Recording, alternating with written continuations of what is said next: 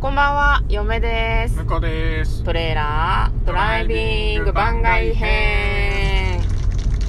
はい、始まりました。トレーラードライビング番外編。この番組は映画の予告編を見た嫁と婿の夫婦が内容を妄想していろいろお話ししていく番組となっております。運転中にお送りしているので安全運転でお願いしまはい、今日はですね、トレドラメインスタジオからお送りしておりますが、す。今日はね、はい。はい。舞台を見に行ってきましたよ。そうですね、はいお芝居を見てまいりましたので、はその感想をお話ししていく回とも、お回と、大丈夫、大丈夫ですか大丈夫ですかお話し回でございますしてく回ですね。回です。はい。何を見てきたかと言いますと、こちらです。23回の笑い、えー2020年12月5日から12月27日、世田谷パブリックシアターで上映中、演出上映台本、三谷幸喜さんの作品を見てまいりました。はい。はい上映台本、三谷幸喜さんなのえっ、とね意、外としてるのかな、じゃなんかね、巻きびらみたいなのにはそうやって書いてありますね。はいはいはい作はニール・サイモンあ。さんなんですけど。そうなんですよ。ニール・サイモンさんですよ。うんね。なんかニール・サイモンって、うんなんだっけ、脚本他に。他に、えーっとね、えーっとなんかメジャーなやつあったよあ、ね。パッと出てこない。あ、ド忘れした、そドうそうそう忘れした。なんなら私、好きなやつがあるんですよね。ああその、うなんだそう、嫁に前聞いた、女性版でやったことがある。おかしな二人だ。そうそうそうそうそう。おかし、あー、セリフがそんな感じだった。ううん。なんか、あの、すごい、なんだろうな、長セリフのギャグみたいなシーンがあるんだよね。うんスタンダップコメディみたいな感じはのい。いやー、面白かった。そう、そのね、感想を今日は見てきたので、あの、お話ししていきたいんですけれども、実は私たちですね、先月も一度、えーお芝居を見に行ってるんですねん。そうですね。で今さこんなご時世だからさ、、はいろんな感染症対策みたいなのをやっていたので、まあ、その話も場合によっては含めつつ、そうだね。うんネタバレネタバレなしまあ、ネタか、バレはまあ、でもね、まあよ知しってても楽しいと思うよ。うんで今日初日なのそうよなんですよ。初日に行ってきたまさのか当たりました初日うんうえー、日頃の行いそうだね。まあ、我々なんかね、チケット運は結構いいはず。そうなんだよね、結構新日本プロレスとか一回そうも割といい席が当たりますよね当たりましたね。一回ロイヤルシートの一番前で見てたからね。そうあれはあれは良かったですあれはねすごかったね怖かったですけどね結そ構うねね。めっちゃ近いやんって言ってね。望遠レンズいらねえの持ってったんだけどそう近すぎるうんそうそうそうそう、うんまあ、今回はお芝居の話なんですけれども、松岡真由さんとか、うんまあ、有名な芸能人の方だと松岡真由さんとかあと瀬戸康史さんとかも出演されてましたね、うんなそんのか他の方々も皆さん有名ですけどね。有名ですはいすごいもちろ語ん弊がある言い方だった ね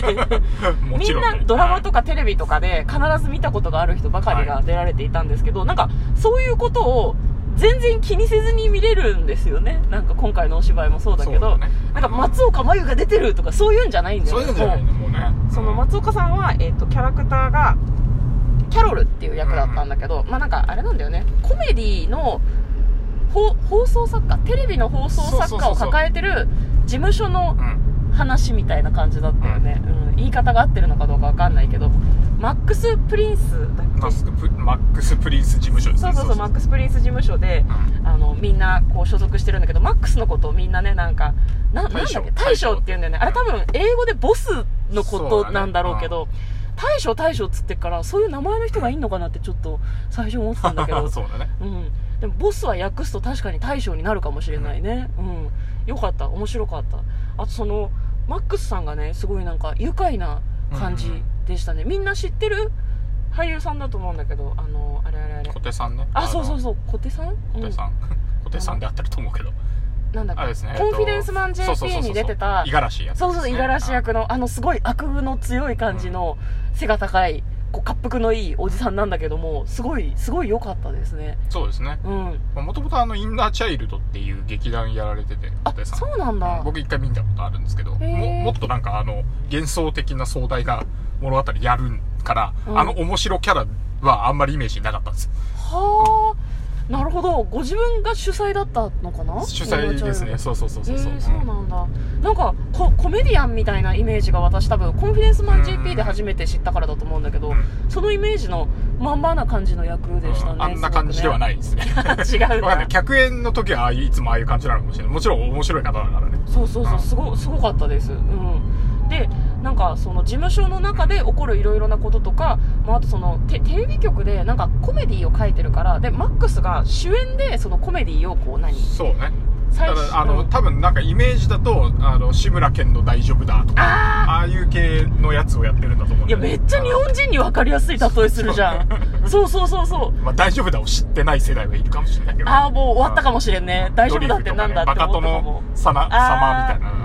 今ねなんかあんまご時世的にできないけど、うんなんかそのアメリカのテレビでもそういうのがなんか流行っていた時期がうんあるらしくって、まあ、どの局もお抱えのその何放送作家みたいなのを持っててそこがこう脚本を書いて毎週面白いことやってるみたいな。で視聴率が取れなきゃダメだし採算も合わなきゃいけないしっていうので結構どやされてみんな苦労してるんだけどでもなんだろうな放送作家の人だからさ楽しいこととか結構口先だけでこうポイポイみんなで会話をしていくんだけどそれも面白かったよねすそごうくだねなんかあのーな言葉というか空気感が特殊っていうのがうんうん面白いんだよねうんうんうん言葉とかもその放送作家だからっていう設定でだからねあのーなんだろうなセリフが全部こうんー何うんあの大喜利みたいになってるわけねそうそうそうそうなんか大喜利をやる瞬間もあったよね、なんかその普通に話をしてたんだと思ったら話を振っててさあみんなどうぞっていう瞬間があってそうそうそうそうもうみんなルールが分かってるからそのルールにのっとって面白いことを言って一本取らなきゃいけないみたいな時間があって、なんかそのルールを理解してからはなるほどなるほどっていう感じで見れましたよね、うん最初結構でも仲が悪い人とかも結構いる感じだったね見ている感じだとそうだねそういうのもちょこちょこ入ってるけどでもやっぱり仲間というか、そうそうそうそうなんかそのクリスマス前に、まあ、ちょうど年末の期間にかかりますけど、見るのにすごくちょうどいいなんかそうだねほんわかする感じのね、うん楽しだないと思いましたねなんか人生は続いていくみたいな感じの話 で私はああいう終わり方もなかなか好きでしたねすごくねうんなんかなんでしょうねそう面白面白かったのでで結構コメディで笑えるから、こううんあんまりお芝居見たことないよっていう人も知ってる人ばっかりしか出ないしなんかね楽しめるんじゃないかなってそうだちょっとだぜけひ思いましたね、うんチケットがまだあるのかどうかちょっとわからないで当すけど日券は出してるらしいですあ出してかるんだらっねて行ってみうるんとあどとうかまなとあ多思分います平日とかはあの取りやすいんじゃないかなと思いますけどねだと思うだと思う、うまあ、場所は世田谷パブリックシアターですね、で、えー劇場の感染症対策めちゃめちゃバッチリしてたねっていう話もしておくあなるほどはいうん、世田谷パブリックシアターに関して言えば各座席の左右に不織布のパーテーションつけてたそうだね、うんでもあれはセタパブっていうよりは今回の芝居でつけたのかなっていう気もするあ今回つけたのかね、うんだから横の人をパッて振り向いた振り向いた見た時に顔が見えないようになってるのね、多分座席によってはパーテーションが少し邪魔で若干こう見づらいところもな多るほ分どあるとは思うんだけどそたれもあるかもしれないけどでだも逆にねブースでこう集中して見るのには逆にいいんじゃないと思ったけどねそうあれみたい、うん一蘭の個室で見てるみたいな感あそうそうそうじうんラーメン屋の、確かにうん、でもなんか周りの空気感とかは感じられるし、うんそんなにその違和感というか抵抗感みたいなのはなかったよそうだねねパーテーションがあることのそうそうで多分劇場備え付けでもないんだなって思ったのは、うん、あのあれインシュロックで止めてあったからああなるほどねでもあれなんですよね今回23回のお笑いシスカンパニーさんがはいはい応はい援してるんですけど、はい野村萬斎さんが確か世田谷パブリックシアターの,、うんあの公式のなんとか管管理してる人みたいな、はいはいはいうん芸術監督か、なるほど、うん、なんかそういうのを野村さんが決めて野村さんっていうと知り合いみたいなねそうだね萬斎さんが決めてるのかわんかんないけどもしかしたら今後ずっとあれするのかもなんかね世田谷パブリックシアター独自のご来場のお客様へっていうペラのあ表裏のチラシそうとかかもそれあってセタパブのやつだったんだねえセタパブのやつです政府が出してるやつとかではないはいはいはいはないんかマスクをつけてくださいじとゃあかもそういうのが書いてああるれも今インシュロックだけどがっつりあのままあの他の公演でも使うのかもしれないねしばらくあのまま行くんじゃないかなあーわかんないそのカンパニーの考え方によるかもしれないけどねなんかまああとそのもちろんスタッフの人たちもうんこうフェイスシールドね、フェイスシールドとマスクを両方ともされてましたし、まあ、あと一応公式なルールとしては、えっと、お口にチャックということなので劇場の中ではなるべく喋らないようにしましょうという感じでしたね、うん、であとあれだよね舞台上の演者の人たちも普段もっと近づいてやるんだろうけど距離取ってんなっていう感じしなかったあんまり違和感はなかったんだけうんど、まあ広いからねそうそうそうそうんなにギュッてなることもない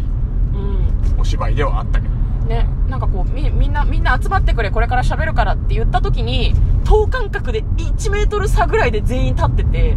バミリあんのかなって思ってもうなんかそういう風に決まりで稽古をしたんだろうねなんかブログかなんかにも書いてあったなんかその出演者の人たちも配慮して稽古してますっていう、ああなるほどね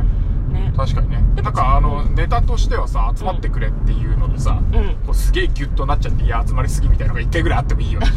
そういうのはなかったよねなかったね、なんかそのなんだろうな全然近寄らないっていうわけじゃなくて誰かの肩に手をかけたりとか、うん抱き合ったりとかするシーンはちゃんとあったのうで、んうんなんか全然そういうのしないっていうわけじゃないんだけど最大限多分配慮して演出してんだろうなっていうふうには思いましたね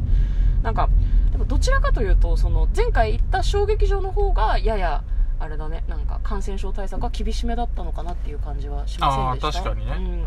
まあ緩いってことはないんだろうけどどこもちゃんとやってるんだけどね、しっかりやってくれてましたねうん、だからまあその結構最初の段階でうんクラスターを出してしまったっていうのがなんかちょっといろいろあるんだろうけどあーしょうん劇場関係でねそうそんうだからそれからあとものすごくきちんと対策をされてるんだなっていうような印象がありますねなんか前回行った小劇場はさチケットの版権の裏に名前と電話番号をそれぞれ書くようにって言われたよねさらに自分書たちいでてっていう感じだったねチケットもねあの別にプレイガイドで買ってるからさ、うん多分あのデータはあるはずなんだけどあどうなんだろうね申し込みによってそういうデータを集めるオプションみたいのがあるとさらに高かったりするのかなうんまあ、あれでやるのが確実だよね、うんその日、ま来あ、た例えば人に誰かに渡しちゃってるかもしれないからねそうだねすぐすぐ連絡取れるっていうか、ね、確実に連絡取れれるっていうのは